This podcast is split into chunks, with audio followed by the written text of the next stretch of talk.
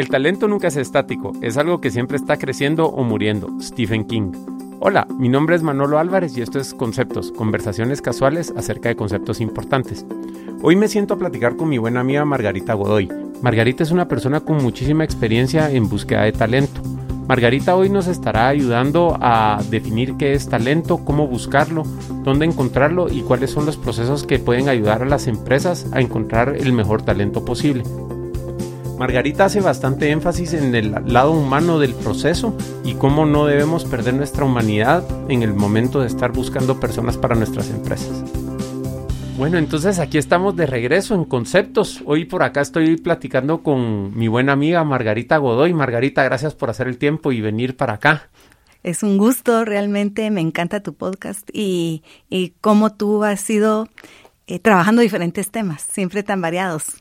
Ala, bueno, pues muchas gracias. Y de verdad que esta conversación tiene tiempo en, quererse dar y, la verdad que siempre te he visto como una persona referente en todo lo que es reclutamiento, talento humano eh, y, todo lo que tiene que ver con personas y he, estado pensando mucho en el tema, ¿verdad? Por, por diversas situaciones y quería aprovechar pues tu conocimiento y tu generosidad sobre todo para poder tener una conversación acerca de básicamente lo que es la identificación de talento en el ser humano, pongamos no verlo tan robotizado como usualmente lo, lo planteamos, de que hay una necesidad en una empresa y hay personas que necesitan trabajo y entonces, bueno, juntémoslos a ver si por casualidad se da algo, ¿verdad? Yo creo que hay bastante tela que cortar ahí y, y poderlo enfocar desde otro punto de vista, así que bienvenida y muchas gracias. Bueno, muchas gracias. A mí el tema me apasiona porque usualmente talento se, como que se ha considerado de manera general como algo innato. Y entonces eh, vemos que, que, es talento, de dónde viene esto, ¿no? Entonces me encantará platicar de eso. Genial. Entonces a mí me gustaría empezar un poco eh, conociendo un poco acerca de tu niñez y, y ver de dónde nació ese genuino interés por las personas. ¿verdad? O sea, sé que, que, las personas te importan mucho y de hecho has dedicado una buena parte de tu carrera a, todo este tema. Entonces, no sé si nos quisieras compartir para las personas que no te conocen eh, un poco acerca de tu niñez y, y, cómo fuiste pues llegando a este mundo. Ok, pues muy interesante lo que me estás preguntando porque desde las referencias que tengo desde que nací es que era una niña muy tranquila. Eh, entonces puedo creer que por temperamento soy una persona como sanguínea, que, que le gusta a la gente, y muy orientada a la relación social. Sin embargo, he sido también una persona introvertida, ¿verdad? Que de mi niñez, así que creo que soy de las personas que puede decir así ampliamente, tuve una niñez súper feliz, em, con unos padres muy involucrados en mi vida y con familia muy cercana, involucrada en mi vida y en la vida de mis hermanos con hermanos muy unidos, con una vida de mucho juego, de mucha actividad eh, y de mucho amor alrededor. De mi vida. Siempre ha habido mucho amor, pero en mi niñez fue muy especial. Tanto que en un momento ya de adulta, cuando enfrento ciertas situaciones interesantes, me di cuenta que había crecido en una burbuja, ¿verdad? en una burbuja muy interesante y creo que eso hay dos temas. Por un lado, sí, em, yo me considero naturalmente afín a la gente. Desde, si yo tú pudiera hacer memoria de las primeras experiencias y tomar conciencia, sí recuerdo que el tema mío era gente. Por otro lado, también eh, la, la, orientación y la vida familiar, cómo lleva a adquirir ciertos valores relacionados con el tema gente y el tema de servicio. Y, de hecho, te digo, o sea, conociéndote me hace mucho sentido por dónde vas, pues, o sea, ¿verdad? Naturalmente tenés esa capacidad de conectar con las personas, ¿verdad? Sí, sin embargo, algo bien muy interesante es que pareciera que soy una persona que puede socializar un montón, andar eh, por todos lados y no soy así, o sea, no soy tan extrovertida en el sentido de tener necesidad de muchos estímulos externos, ¿verdad? Entonces me encanta la gente y mis relaciones son más uno a uno, uno a uno, conecto mejor uno a uno, ¿verdad? Que cuando, y, pero después se va dando toda la parte como de grupo, de, de poder estar expuesta a grupos, el poder estar eh, socializando a nivel más masivo. Y ahora también me encanta eso, ¿verdad? Eh, pero creo que eso se ha ido formando, era lo que te decía, tal vez traemos algún temperamento y algunos talentos, pero realmente pueden venir en potencia. Si no los exploras, si no los, si no los practicas, si no los haces tuyos, ahí se quedarán dormidos, ¿verdad? Claro, claro. y, pongamos ya cuando estabas en secundaria, pasando a la, a la, universidad, ¿ya sabías hacia dónde querías llevar tu carrera profesional en base a estas tendencias que tenías o cómo fue ese proceso, Margarita? Es súper interesante. Yo estudié en un colegio familiar de mi tía. Por lo tanto, eh, estaba en un ambiente muy cuidado. No te quiero decir protegido, porque no era protegido, era un ambiente cuidado de muchos retos. Porque al tener a los directores como familiares míos, eh, mi tía se convirtió en profesionalmente en la mujer aspiracional para mí. Mi mamá eh, eh, como ser humano, mi tía en todo el ámbito profesional y de y entonces se, estas dos mujeres para mí son referentes. entonces de secundaria paso de un colegio familiar donde los retos eran que yo si adquiría un mérito, si lo obtenía, era por mi mérito y no porque fuera dado por familiaridad. Entonces, eh, para mí era muy importante mostrarlo hacia afuera. Claro, que era mi mérito y no era que me lo habían asignado por cualquier situación familiar, ¿verdad? eso era un reto. Y luego paso a un colegio pues más grande, siempre este era de un colegio mixto pasé a un colegio de mujeres, donde me identifiqué plenamente también con la filosofía y con mis amigas y todo. A la fecha nos reunimos muy frecuentemente. Entonces paso y ahí estudio magisterio. Entonces reconozco a mi tía en esa, esa influencia. Y luego, pues yo pensé que iba a ser maestra de primaria toda mi vida. Esa era, ah, por ahí iba. Entonces estudié luego eh, educación para ser maestra de secundaria y empiezo pedagogía. Entonces, porque mi camino era, para mí la educación, porque es ese contacto y poder, no sé, el crecimiento, el ver gente que surge, que, que explora, que sus talentos, su vida, y va para mejor. Entonces yo era muy jovencita y me recuerdo que íbamos a hacer catequesis. Yo tendría 16, 17 años y llamaba alumnos a los que yo catequizaba en escuela, con, con estas amigas. Íbamos a escuelas a catequizar como parte del programa del colegio. Y yo les llamaba a mis alumnos y mis alumnos llegaban a mi casa a jugar, a, pero yo era la maestra, yo realmente decía era la maestra, hasta que un día tratamos de entrar a un parque, eh, un parque arqueológico eh, que estaba algo cerca de mi casa y no nos dejaron entrar porque no había un adulto en el grupo. Y yo decía, ¿cómo no? Yo soy. y yo tendría 16 o 17 años y no podía concebir que... Y para los alumnos yo era la maestra, ¿verdad? Aunque eran incluso mayores que yo. Entonces creo que eso definió mucho. Eh, es toda una cadena de situaciones que han definido, pero creo que mi vocación mayor ha sido esa toda la vida. Mira, qué interesante. Y bueno, ya en la universidad, eh, ¿qué estudiaste? Bueno, inicié y terminé pedagogía, pero simultáneamente, como trabajaba de maestra, eh, yo quería estudiar también psicología, porque me doy cuenta que quería eh, como comprender mejor el comportamiento humano.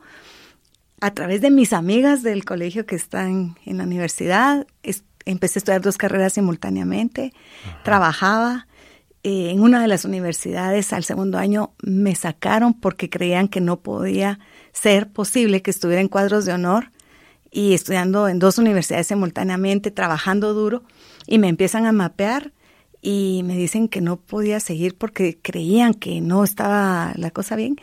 Y eh, el mismo director luego me llama y me dice, mira, es un error eh, ya está inscrita, vengas, esta es su casa, solo que quiero conocer cómo hace para poder estar en tantos lugares y, que le vaya bien. Realmente me apasionaba, esa era mi pasión y le dedicaba tiempo, no era mágico. ¿verdad? Tampoco era copia a nadie, al contrario, si podía dar copia estaba bien, pero no era que yo estuviera haciendo como trampas por estar y la verdad es que los punteos sí eran importantes, pero no eran para mí mi indicador de como de éxito en ese momento, sino era yo misma, era si yo aprendo, si yo logro vencer esto, si yo logro entender esto, si yo logro aplicarlo, ese era mi indicador. Y el, claro que la calificación era como un indicador externo, pero no era lo que me movía en ese momento, ¿verdad? Y entonces cuando empiezo a hacer esto y me doy cuenta que en la universidad me ponían, en ese momento las clases eran en un lugar, eh, en un lugar muy extraño porque no estaba el nuevo campus, y me ponían detrás de un piano para hacer quizzes, exámenes y todo, comprendí entonces que tal vez querían como aislarme para ver mi comportamiento y al rato se les olvidó, ya me dejaron libre y, pude hacer las cosas y seguir. Claro, mira, y aprovechemos un poco lo que mencionas porque creo yo que de, de lo más enriquecedor para una persona cuando está estudiando o trabajando es poder lograr esa inmersión y, poder atar su, su pasión a lo que está haciendo. O sea, ese compromiso que, podemos generar que en ningún momento se siente como obligación y los días y horas pasan y uno está metidísimo en, en poder, pues, eh, hacer lo que tanto le lo prende, pongamos. Eh, ¿Cómo puede hacer una empresa, pongamos, para encontrar personas que se sientan así, eh, con una alineación en, en, en, lo que está haciendo la empresa, pongamos? No sé si, si, si... Sí, me encanta la pregunta. Me he hecho esta pregunta muchas veces porque como un área de lo que hago tiene que ver con búsqueda de talento. Correcto. Y le quiero llamar así. Muchas personas le llaman reclutamiento. Eh, la palabra reclutamiento es de 1700 y se empezó a usar para asuntos militares. Pues. Entonces es una palabra que posiblemente ahorita ya no aplica así totalmente con su concepto inicial. Okay. Pero se sigue usando y es la que se comprende. Yo le llamo busca de talento y a veces no nos comprenden realmente qué estamos haciendo, pero eh, eh, ¿cómo hacen las empresas? Yo creo que tiene que ver mucho con la cultura explícita. La cultura explícita le llamo yo aquella que realmente es la que se vive. Y cuando tú puedes identificar esa cultura, esas pautas, esos comportamientos, los valores, los principios sobre los cuales se sostiene tu, tu práctica organizacional, y, entonces es más fácil identificar qué comportamientos son afines a ella. Entonces, porque realmente trabajar en una empresa es un asunto multidimensional. Tiene que ver, claro, el talento individual, su personalidad, la especialización, su desempeño, lo técnico, hay muchos factores, pero también tiene que ver la empresa, su conformación como con otros grupos, otras personas, su misión. Y, y, la, y entonces yo creo que la cultura, esta cultura explícita, me refiero a esa cultura que realmente se vive, no la cultura ideal que uno la tiene en el papel, ¿verdad? La misión, la visión, sino la cultura que se respira cuando tú entras al lugar y lo vives cuando estás ahí. Entonces, ¿qué se requiere? Y yo diría que en ese conjunto multidimensión, multidimensiones que se viven, eh, habría primero que identificar eh, esas pautas de comportamiento y ser muy honestos. Yo voy a las empresas, cada vez que vamos a hacer una búsqueda, me encanta ir a las empresas, tú sabes que lo hago, y para conocer y para como respirar lo que, lo que hay ahí, eso me ayuda muchísimo. Eh, pero realmente cuando yo voy soy una visita. Y cuando tú atiendes en tu casa las visitas, ¿cómo las atiendes? O sea, les das lo mejor que tú tienes, ¿verdad? Entonces yo llego a las empresas y considero que, que me muestran generalmente un lado muy lindo. Me enamoro las empresas. Cuando la persona que ha quedado seleccionada después de todo este proceso está ahí, y pedimos retroalimentación de cómo va, nos enteramos realmente de si esta cultura que, que yo percibí es también lo que percibe esta persona, ¿verdad? Entonces la búsqueda sí la hacemos basada en pues el puesto como tal o el rol, ¿verdad? Las características que se necesitan para desarrollar ciertos resultados, lograr ciertos resultados y la cultura. Em, a veces podemos fallar en la, cultura y yo me pongo a pensar, hay, hay personas que a veces las empresas las contratan y, no tienen todavía el nivel de desarrollo que podrían haber llegado y en estas empresas florecen y surgen y, uno dice, wow, ¿cómo lograron que esta persona que, que apenas estaba como empezando en algo floreciera en una empresa? Y hay personas que por el contrario han tenido un desarrollo excepcional en algunos lugares y han dado lo mejor y han tenido excelentes resultados, llegan a otros lugares y no lo logran. Entonces es una mezcla, es muy interesante. Yo no creo que haya como una respuesta de A o B. Claro. Como que es analizar los factores. Claro, claro. Y mira qué, qué interesante esto, porque pongamos todo este tema de cultura, pongamos. O sea, ¿cómo, cómo definirías tu cultura? Pongamos para una cultura de empresa, porque yo la definición que tengo metida en la cabeza es eh, una que usa mucho Seth Godin. lo que dice es que la cultura es las personas como nosotros hacen este tipo de cosas. Y ahí lo deja. Me encanta Seth Godin. Sí, y mm, sí, son ese conjunto de comportamientos que se viven en las empresas, ¿verdad? Y mm, los valores que se viven en las empresas. Em, hace poco, hace muy poco, estaba con, con un cliente y, me decía que la cultura a la que él aspira y la cultura que están viviendo. Entonces, es, eso, es, eso es genial cuando alguien puede reconocer esa diferencia entre su idealización de la cultura, porque a veces los dueños, los gerentes generales, los fundadores idealizan la cultura y creen que tienen tal cultura. Dicen, no, aquí tenemos una cultura abierta de comunicación, de donde podemos discutir cara a cara. Y cuando bajamos en los niveles jerárquicos, ¿verdad?, que las empresas tienen, o en diferentes áreas, nos vamos encontrando la realidad. Y, y la realidad es que en mi experiencia, el 80% de las empresas donde hacemos clima laboral o donde estudios de clima o donde nos relacionamos, el 80% tienen áreas de oportunidad en comunicación, por decirte. Comunicación para mí es típico.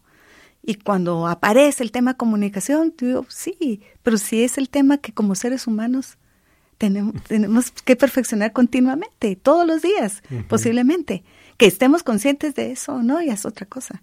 Claro, y, y hablando de gerencia general y, todo este tipo de cosas, Margarita, ¿tú pensás que la cultura necesariamente tiene que venir de arriba para abajo? ¿O, o cómo ha sido tu experiencia de ver cómo se forma una cultura? O pongamos cuando se requiere un cambio cultural, ¿cuál es la mejor manera o por dónde debiera empezar ese cambio? Bueno, eh, también interesantísimo.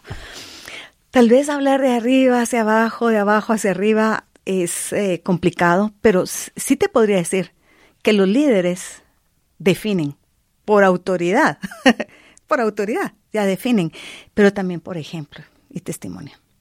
Sí definen, de, porque marcan el paso, marcan eh, los demás están observando continuamente a los líderes y los líderes marcan las, las prácticas de las empresas.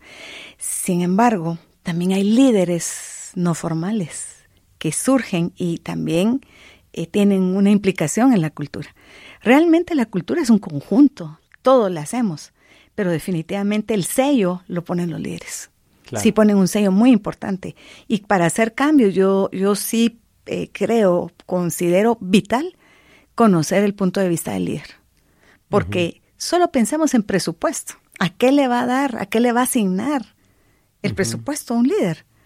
Entonces tú puedes definir hacia dónde va a ir la cultura. Pues porque van a promover, a través del presupuesto, van a promover ciertas actividades, ciertas situaciones. Incluso promover personal, ¿no? O sea... Promover personal, sí, digamos, si dejamos el lado como humano de lado y pensemos así rígidamente, en, financieramente, bueno, ¿dónde está el presupuesto? ahí está. Y te pasa con el país también. Tú puedes eh, saber dónde está un país, mira su presupuesto y vas a saber y el presupuesto invertido, no el presupuesto teórico. Donde estoy usando mis recursos es lo que es importante para la organización y estoy mandando una señal, pongamos bien fuerte, de que eso es lo que realmente importa. Y en el día a día, claro que surgen la relación, esa interacción de la gente, forma también la cultura. Entonces, ¿a quiénes has contratado tú? ¿A quiénes tienes a tu lado? ¿Quiénes son tus socios? ¿Quiénes son tus colegas? ¿Quiénes son las personas de tu equipo? Eso también forma cultura.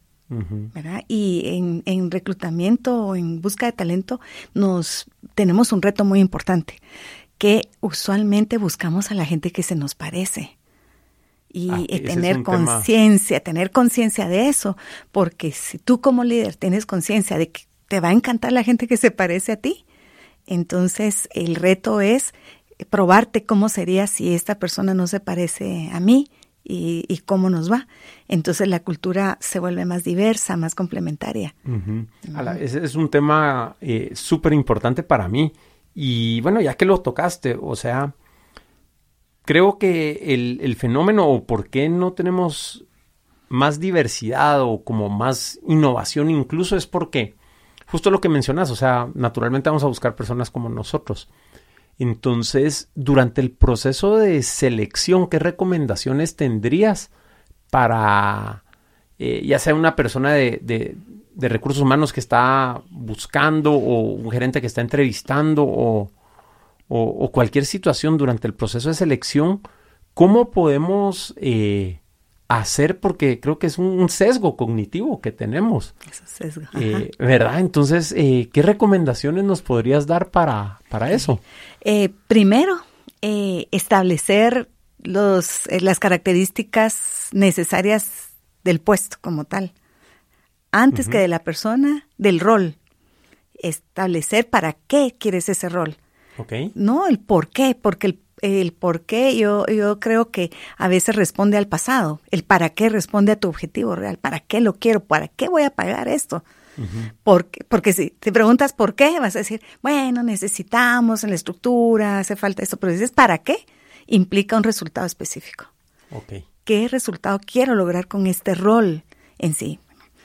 ¿Y ese resultado a qué plazo debiera ser, Margarita? Porque ahorita justo estaba leyendo unos libros donde te dicen que usualmente dicen, bueno, esta persona será que va a poder estar con la empresa dentro de un año porque estamos en crecimiento y como que poder contratar un poco a futuro, pongamos, para que la persona no se quede atrás.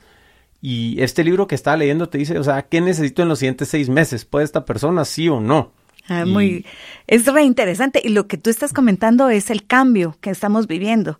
De, mm, los, los plazos cambiaron. El largo plazo, antes era cinco años, yo creo que ahora el largo plazo podíamos conceptualizarlo como una mentalidad más joven, que tres años ya es largo plazo para un joven, ¿no? Entonces, depende de, de, depende de tu plan estratégico. Depende de tu visión de tu negocio. Entonces, si para ti en los siguientes, si estás en un proceso de cambio, seis meses incluso puede ser mucho.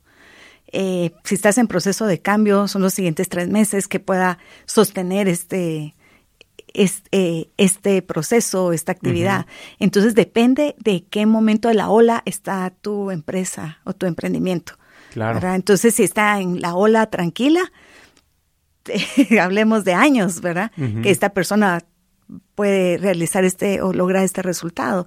Si está en la parte de la ola que está creciendo, tiene que poderse mover muy rápido de un resultado a otro, ¿verdad? Claro. Sí, porque fíjate que mucho el argumento de esta gente es que aunque la empresa esté creciendo rapidísimo, podemos traer a alguien sobrecalificado para lo de hoy porque sabes que en seis meses va a estar. Y esos seis meses, ¿qué va a hacer? Se va a aburrir, ya no se va a remangar las mangas, no va a hacer lo que tiene que hacer. Entonces, eh, ellos recomendaban que incluso o sea, en temas de crecimiento muy rápido, que lo que hay que hacer es qué necesidad tengo ahorita y traer a la persona que la pueda cubrir y así empatar el nivel de habilidades, pongamos, con el puesto. Yo estoy totalmente de acuerdo con eso. Hay un fenómeno que quisiera nada más hacer una anotación ahí, que en Guatemala las leyes te dan dos meses de prueba. Ok. Sí, como para saber realmente qué se espera de ti en el puesto en mi experiencia, los dos meses no te alcanzan para entender necesariamente la empresa y el rol.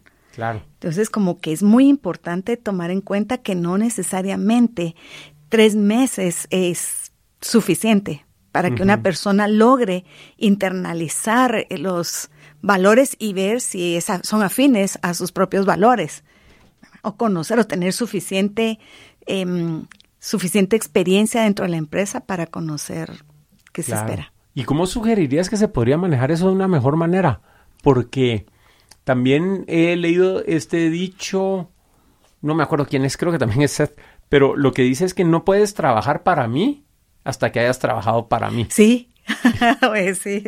¿Verdad? Entonces él tira mucho esto de que eh, le pide a la gente que le traje proyectos de noche y hacer todo un montón de cosas, como unas audiciones, le llama él, porque dice que el, proceso tradicional de, de, selección con entrevista, pues más o menos como lo que decías, que cuando llega la visita a tu casa, le mostras otra cosa. Entonces, él se argumenta fuertemente que no, no es necesario, o sea, no es suficiente el proceso de entrevista y todo esto, sino que realmente hay que ver a las personas trabajando y entonces, eh, ¿cómo podemos eh, solventar ese dilema? Pues em, en este momento me recuerdo a Malcolm Gladwell. Ajá. Me encanta. Y en uno de sus libros, no recuerdo ahorita cuál, él em, discute cómo se hacen las entrevistas de trabajo y también habla de los jugadores de fútbol americano, cómo los seleccionan y los fracasos enormes y los aciertos enormes que ha habido a través de un método de fichaje, a través de observación a los jugadores del, de los colegios. ¿verdad? Correcto, es Blink el libro. Ah, ok, entonces em, él, él em, empieza a discutir el tema y a mí, por supuesto, que me apasionó leerlo porque comenta cómo a través de entrevistas, ¿verdad? Con con los líderes de los equipos o los dueños de los equipos, jalan gente para que los formen ya a nivel profesional. Y no siempre ha resultado. En la eh, según él, la mayoría de veces no ha resultado, ¿verdad? Y mm, también como es impredecible jalar a alguien porque tiene un buen desempeño en un equipo escolar, a un equipo, jalarlo a un equipo profesional. Entonces que no necesariamente, y siempre va a dejar el, el más que todo deja la pregunta que, ¿qué pasó? Eh, yo creo que los sistemas de educación y el trabajo en la actualidad como que no empatan, ¿verdad? Porque venimos de a, veces sistemas muy teóricos donde la memoria prevalece y los trabajos requieren práctica y resolución. O sea, tú contratas a alguien para que resuelva, ¿verdad? Mm, entonces es como muy interesante y me pregunto si en educación se está haciendo eso y posiblemente en sistemas tradicionales no se forma para que la persona cuestione y resuelva, ¿verdad? Sino para que siga instrucciones. Entonces, es ese, esa brecha la tenemos que sortear ya en el trabajo y, es ahí donde la actitud de la gente cuenta. Claro. ¿Verdad? Independiente del nivel, ¿verdad? Porque te, te voy a decir, sí, niveles técnicos son muy, muy importantes. Eh, cuando estás trabajando es muy importante, pero en mi experiencia no basta el nivel técnico necesario. Digamos, le llamo nivel técnico si vas a ser un cirujano, que vas a ser un buen cirujano, ¿verdad? Que vas a saber dónde te toca cortar. Si vas a ser un odontólogo, que vas a saber realmente cuál es la pieza que estás trabajando. O sea, es a eso me refiero con nivel técnico, que tú sabes eh, si tú estás en el área de informática, estás sabiendo manejar estos programas. Entonces, es necesario tener un nivel adecuado, pero no es suficiente.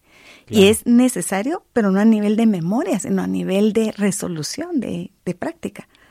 Entonces, ¿qué estamos haciendo nosotros? Bueno, tenemos herramientas imperfectas, assessment centers que manejamos, eh, audiciones, pruebas, también hacemos entrevistas por competencias, assessment por competencias, hacemos paneles o paneles, ¿verdad?, de, evaluadores, eh, días de práctica en las empresas. Hay formas, ¿verdad?, de, de hacerlo, pero nada sustituye a la realidad.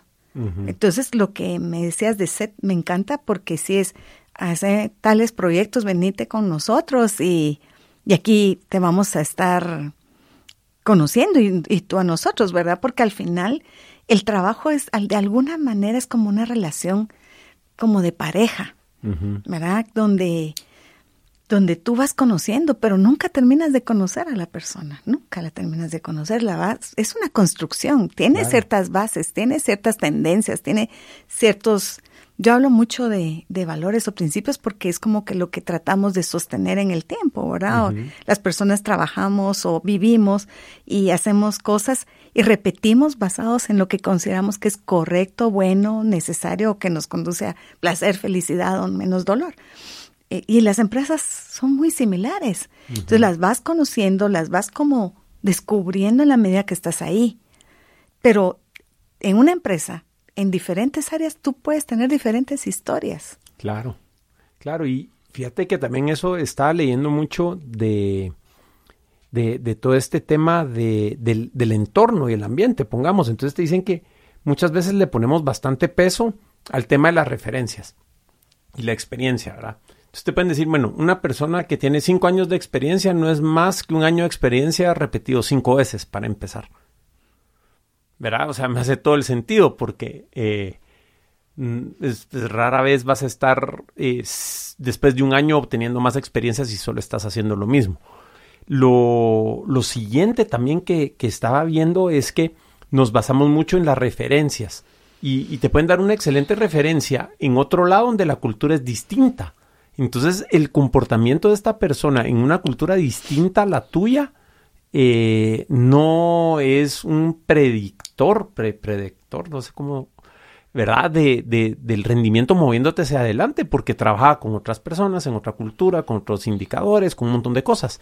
Entonces, te quería preguntar, o sea, ¿tú qué, qué pensás de este tema de, de, la experiencia y las referencias en el proceso de selección? Bueno, voy a dividirlo en dos. Eh, quiero empezar con el tema de referencias. Y totalmente, estoy de acuerdo con tus dos afirmaciones, de los dos temas, uno de la experiencia repetida y el otro de las referencias. Lo que sí, para lo que sí sirven las referencias es que vas cruzando información. Em, esta semana mi cuestionamiento fue, ¿por qué nos contratan para que nosotros ayudemos a encontrar personas o talento? Y me di cuenta que para lo que nos contratan es porque sabemos qué información cruzar, en qué momento, o creemos saberlo estamos haciendo ahí este experimento de cruzar esta información con esta para conocer la tendencia de las personas. Y las referencias son una de esas canales de opinión. Yo diría que no son información, sino son opiniones, ¿verdad? Son muy subjetivas, muy basadas en la propia experiencia de quien pasó y filtradas por lo que nos quiera decir, ¿verdad? Y, pero lo que nos sirve, aunque parezca increíble, cuando pedimos una referencia, a veces lo que nos dicen puede ser repetido. Entonces vamos viendo, ah, bueno, ya siete personas nos van diciendo que esta persona es puntual. Bueno, posiblemente lo sea, posiblemente lo sea. Pero lo que es muy importante es que nosotros no leemos solo el contenido, estamos leyendo el contexto, lo que está pasando alrededor. Entonces la persona le preguntas, eh, ¿usted me puede comentar cuáles son las fortalezas de esta persona? Y dice, mm, ah, fortalezas. Tú ya tienes ahí una respuesta. O sea, con ese tiempo, puede ser que esta persona sea muy analítica y necesite tiempo, pero eh, muchas veces los silencios, las pausas, las palabras que usan nos dan mucha información que no están en el contenido. Es como el paralenguaje. Ajá, ay, no, no, no, mire eso de las fortalezas. Yo no me siento muy familiarizada con el tema. Entonces, eso te está diciendo algo. Eh, eh, todo, eh, los silencios y todo para nosotros son importantísimos. Entonces las referencias las vemos más allá que la información, que realmente es opinión y de lo que nos están dando. Ah, mira, qué interesante. Y eso, el, el tema también este, que dicen que el, otro problema con las referencias, y no es que esté atacando las referencias, pero es lo, lo, que estoy leyendo recientemente, es que ya de por sí vienen sesgadas porque no te van a poner una referencia de alguien que les va a dar una mala referencia. Entonces, eh, recomiendan mucho que uno busque referencias que no es, no, no proporcionó el candidato, ponete. Sí, totalmente. Sí, estoy totalmente de acuerdo. Las referencias vienen sesgadas a quien buscaste, ¿verdad? Y también vienen sesgadas porque la persona que da referencia depende de la cultura en la que se mueve. Nuestra cultura latinoamericana te da miedo quedar mal, o te da miedo la consecuencia que pueda tener si das una referencia que no es la que se espera el que te puso de referente, ¿verdad? Entonces, em, hay un sesgo, pero realmente la vida tiene muchos sesgos. Vivimos con una información sesgada totalmente, todo el tiempo. Eh, entonces, yo sé que esto es imperfecto, pero son pequeños pasos que se dan del proceso para reunir lo más que puedas eh, opiniones, eh, tendencias que te puedan ayudar a, predecir un comportamiento y un desempeño. Entonces armas la parte de afuera, que es la empresa, eh, estás armando la parte de la persona, le pides autenticidad, pero sabes que si alguien está buscando un trabajo, va a tratar de darte su mejor imagen. Y si durante el proceso está dando la, la, imagen que no es una imagen, espera, llega fuera de tiempo, eh, no quiere, no, yo no participo en esto, entonces realmente es como muy contradictorio. En general, las personas que aplican a un puesto están tratando de hacer lo mejor que pueden para lograrlo. Claro, claro. Qué interesante eso. Mira, y bueno, mencionando que estudiaste psicología y, y, viendo todo este tema, te quería preguntar un poco sobre las pruebas de personalidad y pues todos esos exámenes eh, psicológicos que, que nos pasan para, para un puesto, ¿verdad? Que si uno es derecho, si es izquierdo y todo eso, eh, ¿cuáles serán los más populares y de verdad sirven o, o yo no sé, tal vez esta última semana estuvo, pero estaba viendo unos podcasts donde precisamente decían de que bueno, si quieres contame qué pensás tú de eso y te cuento yo después para no para no sesgarte. bueno, yo tengo experiencia variada y hay pruebas que te diría que son manipulables, ¿verdad? Definitivamente hay pruebas manipulables y mm, hay pruebas que eh, yo misma paso todas las pruebas que eh, que aplicamos, digamos, a, candidatos. Y soy muy desconfiada de las pruebas estandarizadas, sin embargo las uso porque necesito una referencia. también me formé como grafóloga para selección, entonces me, a través de la letra, entonces también tenemos información. También aplicamos pruebas proyectivas. Em, en entrevista tenemos ciertos indicadores. Entonces hay pruebas que yo te diría, hay algunas que después fuera de micrófonos te diría, estas no, no, no las, no las usen, ¿verdad? Según mi experiencia. Sí, pues. Hay otras, sin embargo, que se han vuelto, son muy buenas, pero son tan populares que a todo mundo las ha pasado y, y está bien. No te puedo decir que, en YouTube están ahí los videos de cómo burlárselas, pues. Sí, hay hasta las pruebas de, de integridad, como los polígrafos, hay formas de y poderlos sortear. Entonces, realmente, para lo que nos sirven las pruebas, nosotros, de hecho, nos sirven para ver tendencias. Nosotros eh, aplicamos una prueba donde las personas pueden ver su propio resultado y lo pueden manipular. O sea, pueden verlo y dicen, ah, no, yo no soy así, y lo cambian. Yo quiero verme más acá. Esa prueba nos sirve de control porque después vemos donde no saben los resultados y los vamos, eh, los vamos alineando para ver si hay correlación. Claro. Sorprendentemente, la gente cuando tiene opción de escoger sus resultados se describe mejor de lo que, o sea, se describe mejor, me refiero que no se ve mejor de a sí misma, sino que se describe más mm, exactamente a lo que es su percepción. Porque al final las pruebas lo que te dicen es tu percepción de ti mismo en un momento dado. Y hay momentos que si tú estás con rubiola, con un problema, con un duelo, tu autopercepción va a cambiar. Claro. ¿Verdad? E incluso hay pruebas que afectan si tú eres zurdo o no zurdo, ¿verdad? Entonces sí es como ah. importante, por ejemplo, en grafología afecta eso.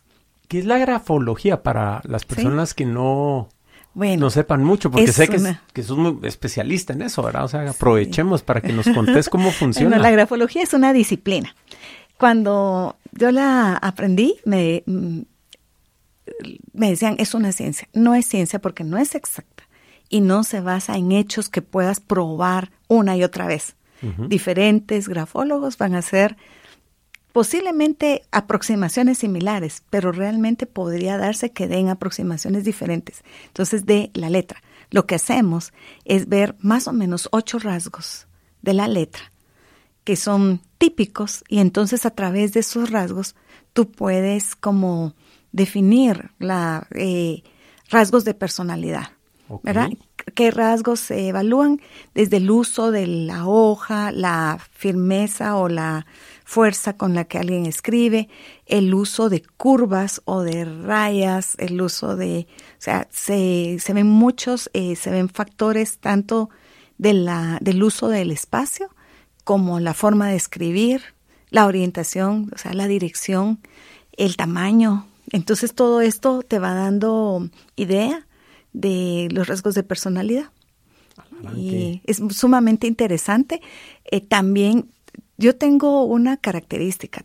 Generalmente todas estas pruebas las veo como tendencias. No me atrevo a decir que esto es categórico, nada, porque el ser humano no es categórico. Correcto.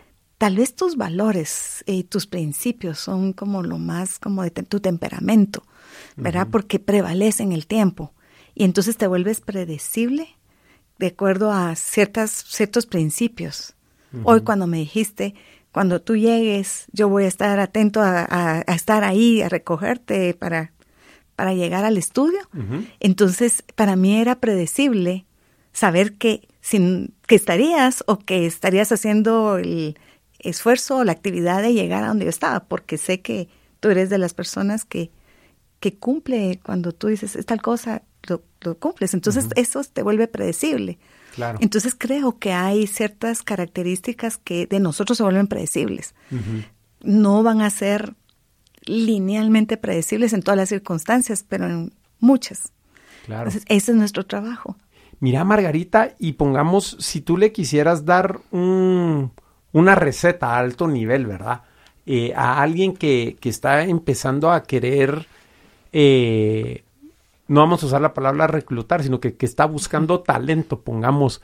¿Cuáles serían las actividades a alto nivel que, le recomendarías a alguien, pues, eh, fuera de tal vez llamarte, ¿verdad? Para, para ayuda. Eh, yo sé que nosotros hemos tratado de, buscar talento de mil maneras y la verdad que la ayuda de un experto pues siempre nos ha funcionado, particular la tuya.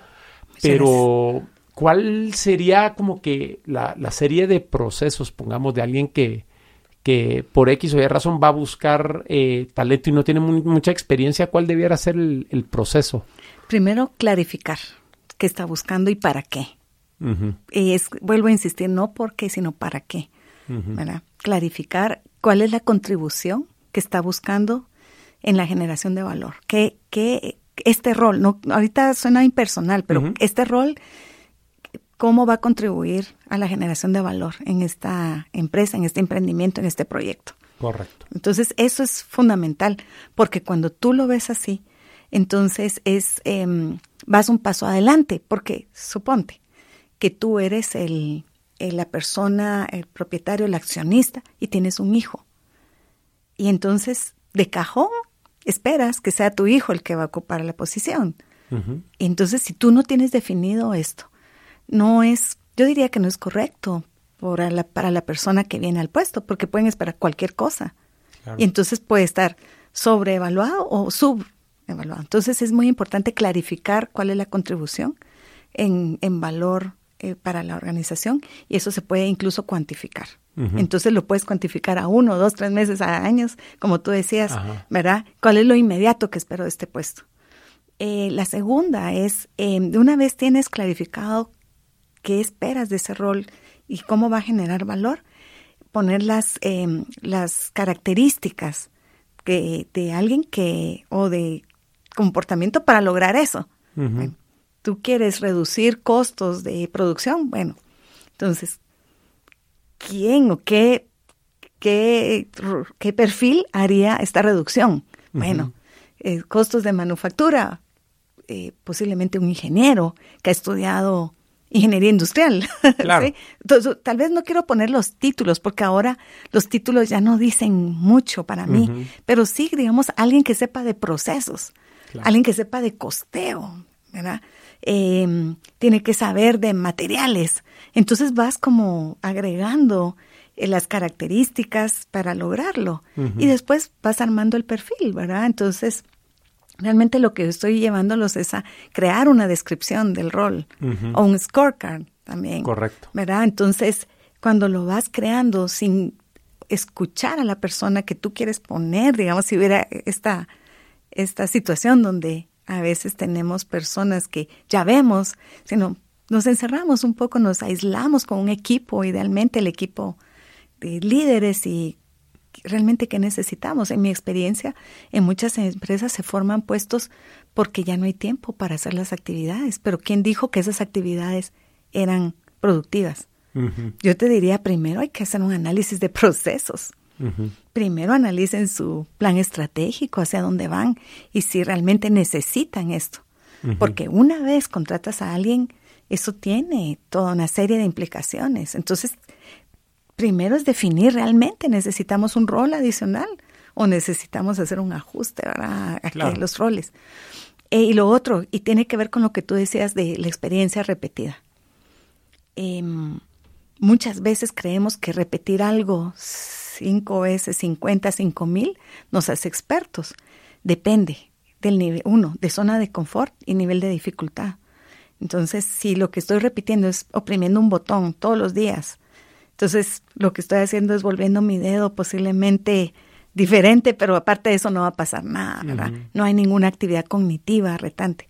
Entonces, repetir algo con una persistencia, pero que nos reta a salir de zona de confort, es importante. Entonces, es un paréntesis dentro de este tema.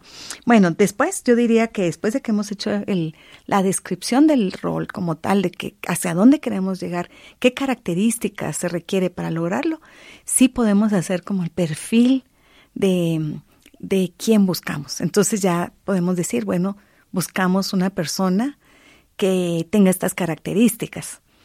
Eh, actualmente se enfoca mucho los temas en diversidad y entonces también tenemos que conectar mucho con nuestros prejuicios o nuestros juicios de valor, porque los tenemos, es inevitable, eh, nos volvemos selectivos porque esa es nuestra experiencia, repetimos lo que nos ha funcionado. Entonces acá sí sugeriría que esto pueda pasar por diferentes personas como para ver eh, qué tan real puede ser, ¿verdad? Porque a veces dicen, no, tiene que ser hombre, mujer, pero ¿por qué? Eh, tiene que haber un factor, bueno, si esta persona va a tener eh, uso de fuerza física, entonces, ok, perfecto. Em, si se requiere ciertas características que sí son más dadas a, las mujeres, bueno, pero hay que cuestionarlo, ¿verdad? Hay que cuestionarlo. Entonces, eh, se hace el perfil y básicamente de competencias necesarias. Y como competencias me refiero a esas capacidades que la persona puede poner en práctica, eh, como tema de toma de decisiones, el liderazgo, qué tipo de liderazgo esperamos, qué toma de decisiones necesitamos que esta persona asuma. Claro. Eso haría yo y sí cuestionaría mucho antes de abrir un rol, cuestionaría la necesidad de abrirlo. Claro. Buenísimo. Mira, y con el tema de encontrar el talento, pongamos, eh, mucho de, mi filosofía y lo, que he ido aprendiendo con, con los años es que la mejor fuente de talento, pongamos, es la red de talento que ya tenés. O sea, como que buscar dentro de las personas eh, más exitosas dentro de tu empresa, utilizar las, las redes de ellos para buscar referidos, pongamos. Entonces, eh, en lo personal me ha funcionado bastante bien y pues eh, lo que he escuchado es que es mucho mejor que, estar poniendo anuncios en el periódico y todo esto. Entonces, ¿cuál es tu filosofía respecto a encontrar el talento, pongamos? Sí, considero que mm, el talento referido tiene también, al igual que las referencias, ¿verdad?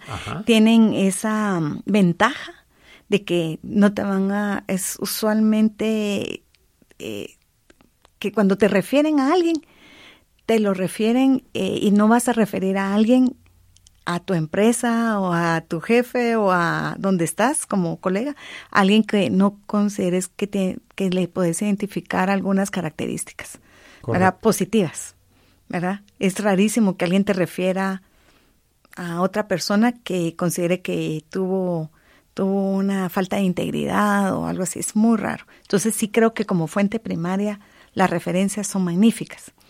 A nuestro, digamos, ya nuestro nivel de búsqueda, como estamos buscando un día desde administradores de finca, por decirte algo, hasta um, directores de, de áreas o directores generales, e incluso puestos más administrativos, esa búsqueda, si nos basamos solo en referencias, no lo lograríamos cubrir. Entonces sí buscamos a través de diferentes medios y ahora pues es fascinante porque realmente haces redes y, tienes, eh, tienes referidos o anuncias y tienes referidos.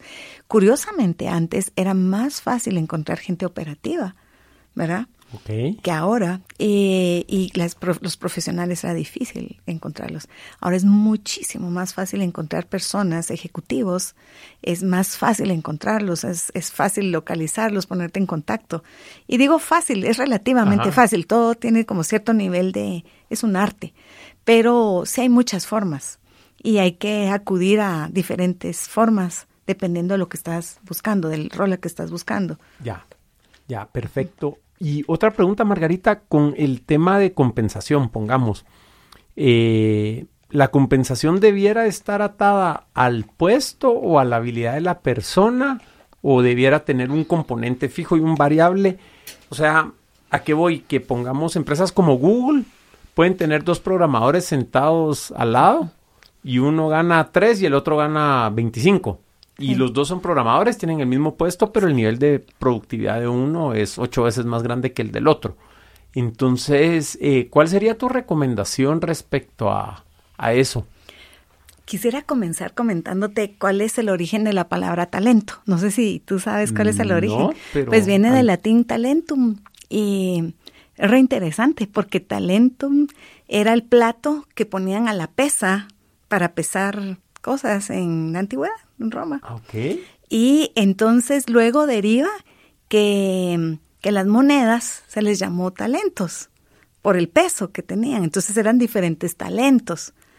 mira. Entonces, ¿cómo pasa eso hacia, hacia la valoración de tus capacidades prácticas y tu facilidad de aprendizaje. Eh, me parece reinteresante para contestarte esta pregunta, ¿verdad? Sí. Porque ¿qué tanto peso estás dando a la organización? ¿Qué tanto tú la estás moviendo hacia sus resultados? Yo creo que para mí eh, ahí debería estar la compensación. Em, las leyes a veces nos limitan y sobre todo salarios mínimos. Em, nos limitan, ¿verdad? En ese sentido, en, otros roles. Una vez superas la, hay roles que superan, por supuesto, el salario mínimo, y entonces tienes más libertad también de poder eh, asignar un valor a la contribución de las personas, ¿verdad? Y yo sí creo que me encanta la compensación variable. Considero que es más saludable que una compensación fija. Por, primero por acomodamiento, segundo porque también las personas pueden llegar a aburrirse cuando no tienen retos. Correcto. En general, a menos que tú seas un burócrata y que está acostumbrado o que desea esa estabilidad inamovible. Pero en general yo creo que las personas nos encantan los retos y nos encanta crecer y aprender. Correcto. Entonces la compensación variable nos ofrece como esa facilidad. Eh, por otro lado también está el mercado. Entonces tu comparación con el mercado es importante. Em, mi descubrimiento es que sí, el mercado puede estarte indicando una general, pero las personas se quedan en las empresas, no por lo que dicta el mercado, sino por lo que están viviendo ahí, por lo que sienten, o eh, por lo que perciben que están aportando, creciendo, percibiendo, ¿verdad? Entonces hay un salario que es más como emocional en las empresas. Sí, y eso es mucho de lo que dicen que podés eh, manejar la compensación como que tiempo por dinero o un intercambio de valor por valor, ¿verdad? Y creo que el, variable te ayuda más a acercarte al, al segundo. Al segundo, sí. Y, y, eso pues está cambiando y creo que está cambiando la percepción también de las personas y, y buscando indicadores eh, para poder evaluar y medir el valor. Hay, hay puestos, por ejemplo, en ventas, esto es más tradicional y más fácil, pero cuando pasas a áreas administrativas, el, el, poder distinguir que es una generación de valor cuando se supone que ese es tu trabajo de todos los días, pero sí hay formas y, y, se puede, pero hay que estarlo como experimentando y involucrando a las personas para que logren descubrir cómo, cómo pueden eh, evaluar, eh, digamos, la, la contribución y la generación de valor. Claro. Mira, y hace un momento, pues atrás en la conversación platicamos un poco del cambio cultural y todo esto. Entonces, ¿te parece que hablemos un poquito de, de, la parte, tal vez no de llegada de las personas, sino que salida de las personas a, a, las organizaciones?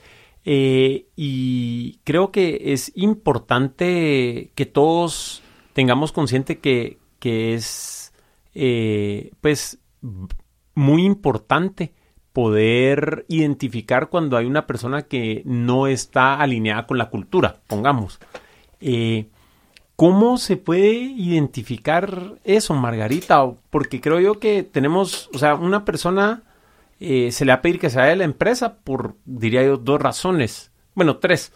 Eh, primero, porque no están dando los resultados esperados para que se le contrató. Segundo, porque no hace un match cultural. O tres, por una reestructuración por, por situaciones que se pueden dar en la empresa, ¿verdad? Entonces, creo que la primera y la tercera caen por su propio peso. Pero cuando no hay un match cultural, eh, ¿cómo se puede identificar y cómo se debiera manejar una situación así, Margarita?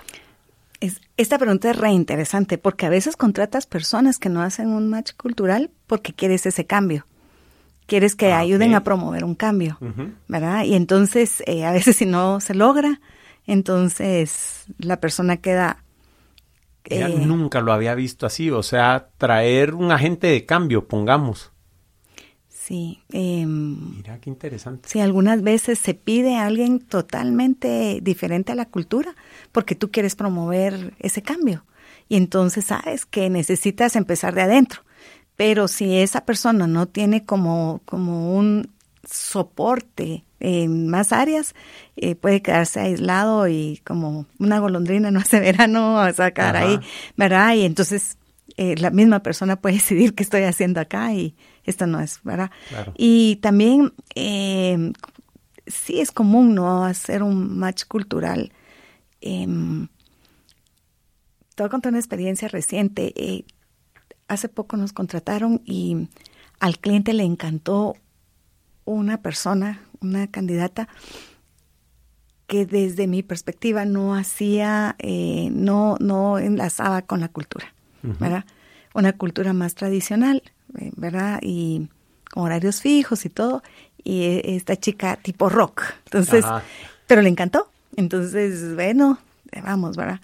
Eh, realmente ya en la segunda entrevista sí se dieron cuenta que, que no iba a encajar, ¿verdad? porque ella misma dijo, miren, yo no encajo en este formato así, yo, ¿no? yo funciono mejor en un formato más flexible, eh, me encanta este tipo de música, me gusta esto. Entonces, em, ahí mismo se puede eh, entender, y no te digo que sea bueno o malo, no, no existe eso. Simplemente en reclutamiento yo he aprendido que no hay bueno o malo, simplemente es diferente. Y en esa diferencia encajas y entonces yo lo que les digo a los candidatos y a las empresas es, este es un asunto de tiempo y energía.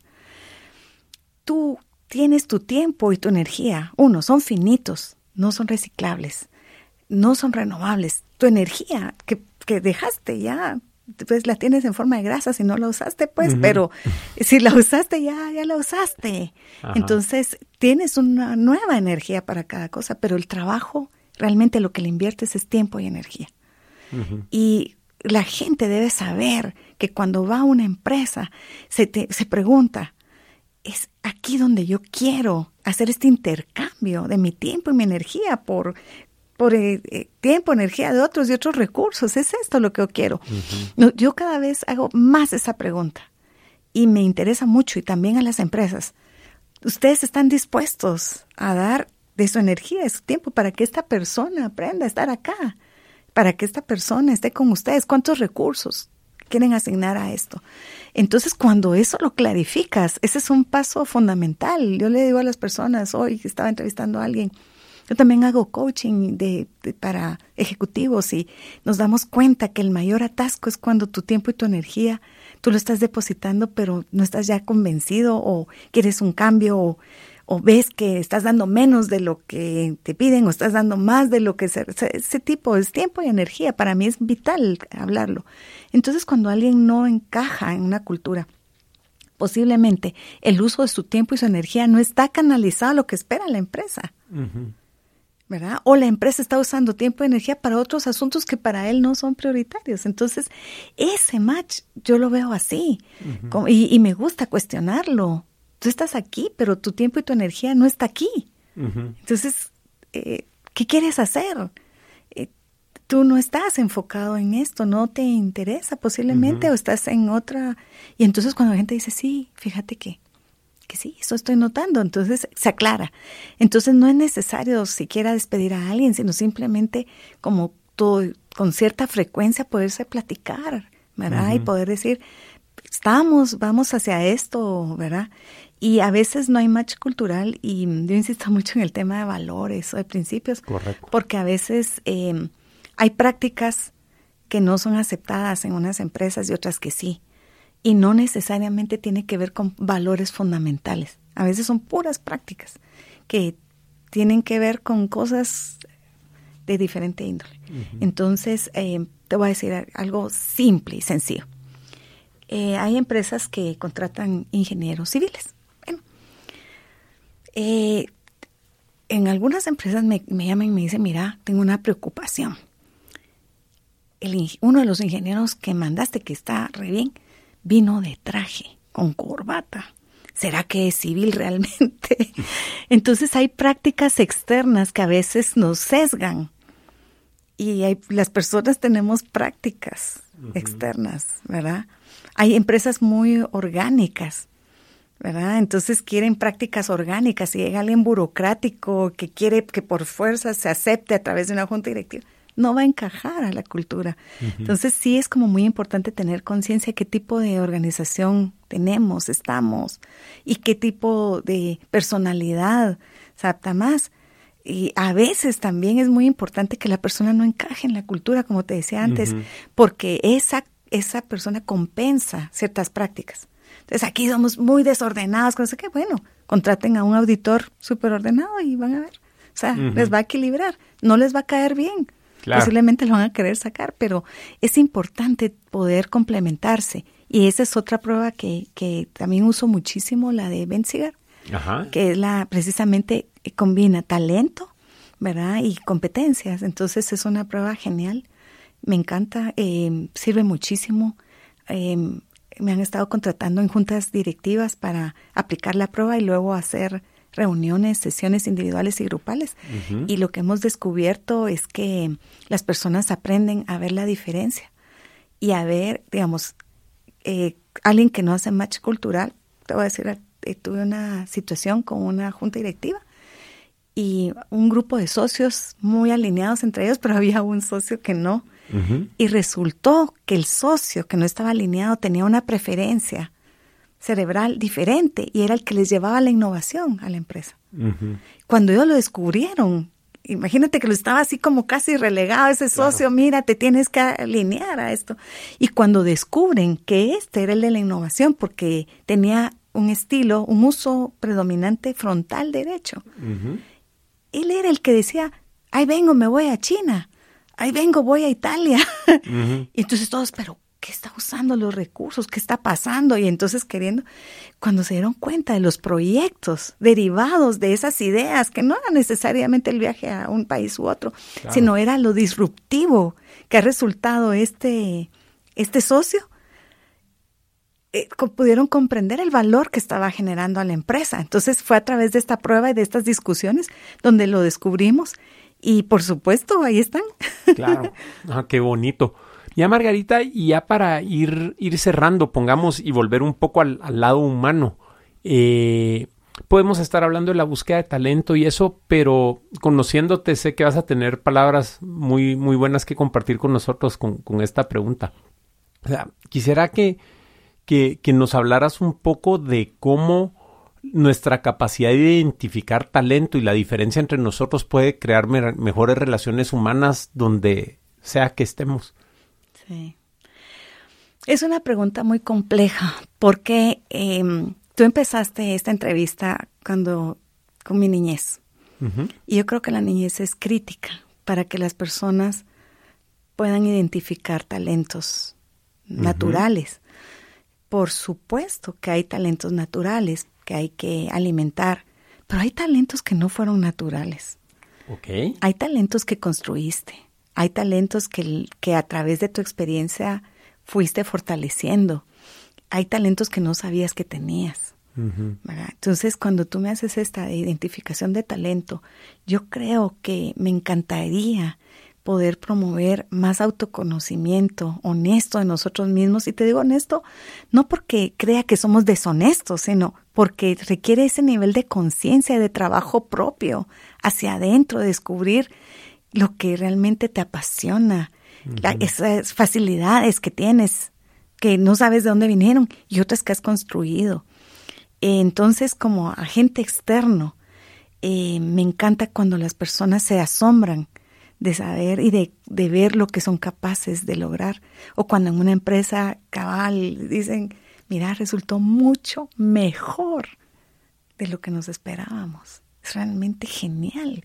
Entonces, y existen esas experiencias y a, esa, a eso vamos. Nosotros en Transforma eh, vamos mucho a esa búsqueda de, de que la persona se descubra cada día no estamos terminados, no estamos hechos, nos vamos construyendo, no somos nuestro puesto y eso también es muy importante, descubrir que vas a un puesto, pero tú no eres ese puesto, tú no eres ese salario que vas a obtener, tú eres más allá, tu esencia es mucho más completa que todo eso, eso solo es una manifestación de un comportamiento tuyo para construir, espero construir, ¿verdad?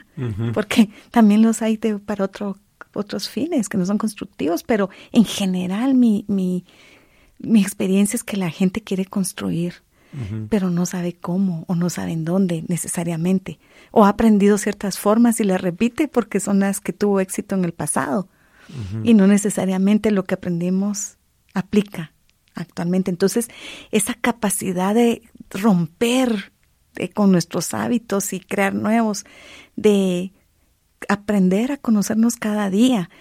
Es complejo para mí, estando externamente, decir, bueno, esta persona va a funcionar. Realmente le estoy apostando. Y yo les digo, miren, tengo, estoy, estoy coleccionando información sobre usted, ¿verdad? Estoy coleccionando esta información o estos, estas opiniones o estos hechos, ¿verdad? Los estoy trayendo acá, los estoy juntando.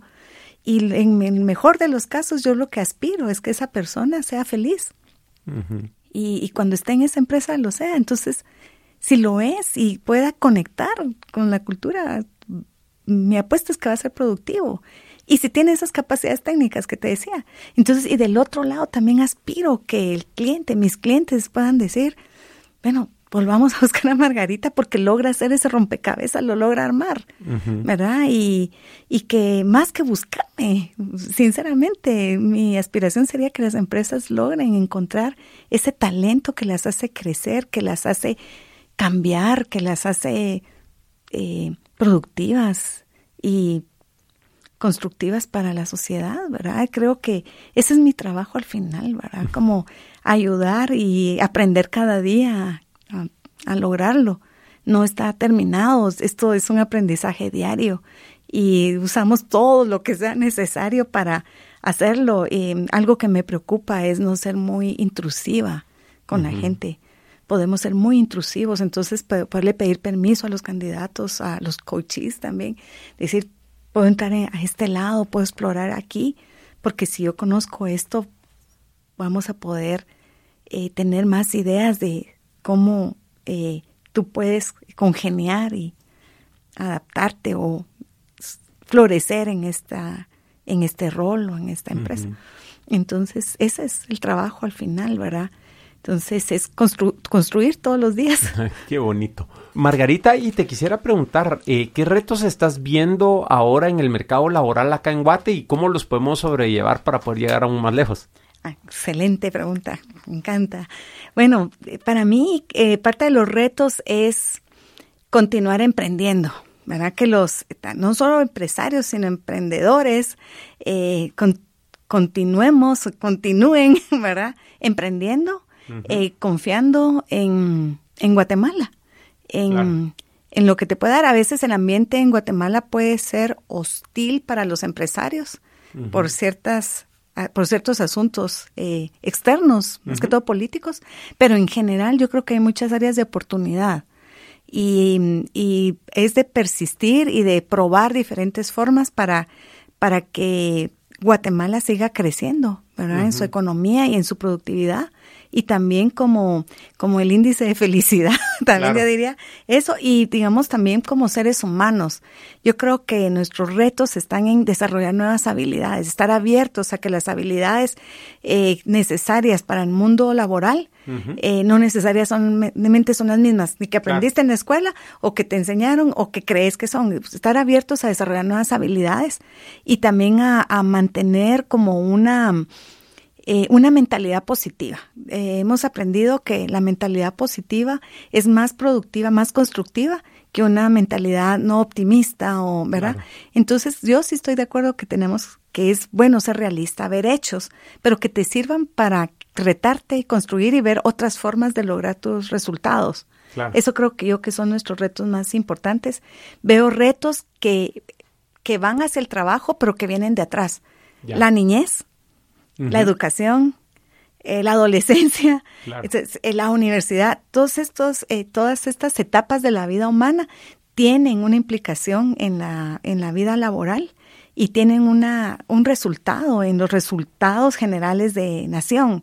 Y es importante considerarlos y poder trabajar en cada una de las de los momentos de la vida para que realmente podamos explorar nuestras, nuestros talentos, nuestras capacidades y estemos dispuestos a romper zonas de comodidad, de confort para poder eh, llegar a mejores estándares, a mejores resultados y también a mejores niveles de vida, a una mejor calidad de vida, que no es necesariamente tu ingreso, sino es la percepción que tienes de, de tus resultados y de tu, de tu vida como tal, ¿verdad? Entonces, sí creo, yo sí animo a las personas a que, a que nos retemos a ser felices con lo que hacemos, a buscar nuestra misión en la vida y a construirla cada día, a buscar nuestra esencia y, y, a buscar lo que nos apasiona.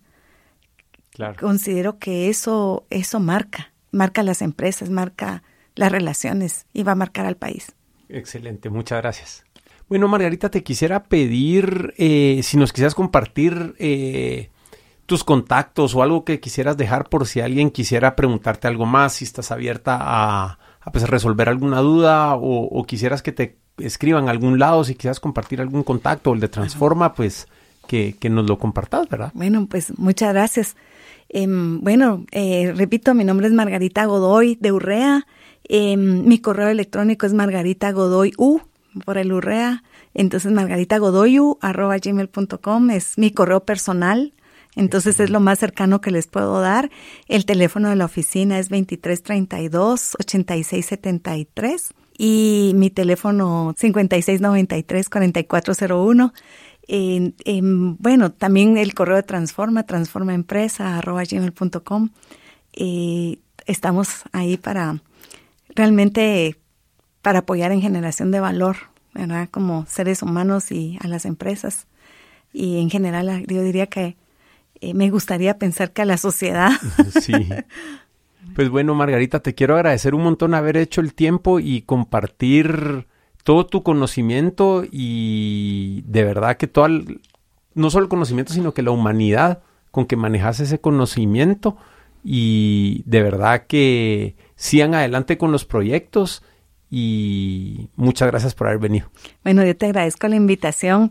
Eh, es retante porque realmente estamos queriendo como construir cada vez una sociedad eh, mejor, un mundo mejor y creo que las personas somos las, las que lo hacemos, ¿verdad? Es un granito, cada persona somos un granito en la construcción del mundo y a través de, de las personas es que el mundo es lo que es y, y creo, estoy convencida que cada uno de nosotros tiene una misión en la vida, tiene una misión y descubrirla es lo más maravilloso porque te lleva realmente a dejar un mundo mejor de cómo lo encuentras. Bueno, muchas gracias y a todos ustedes allá afuera escuchándonos. Hasta la próxima. Conceptos es un podcast semanal producido, grabado y editado por Cuzuco Ortiz en estudio El Tun en 4 grados norte Guatemala y es conducido por Manolo Álvarez. Encuentra más episodios en podcast.conceptos.blog y recuerda suscribirte en iTunes, Spotify, Overcast o tu player de podcast favorito para no perderte un solo episodio. Si te gusta el show, compártelo con tus amigos. Envíanos qué piensas acerca del podcast, qué temas quisieras escuchar y a quiénes te gustaría que invitáramos a nuestra cuenta de Twitter arroba conceptospod. Gracias por escuchar y nos platicamos la semana entrante.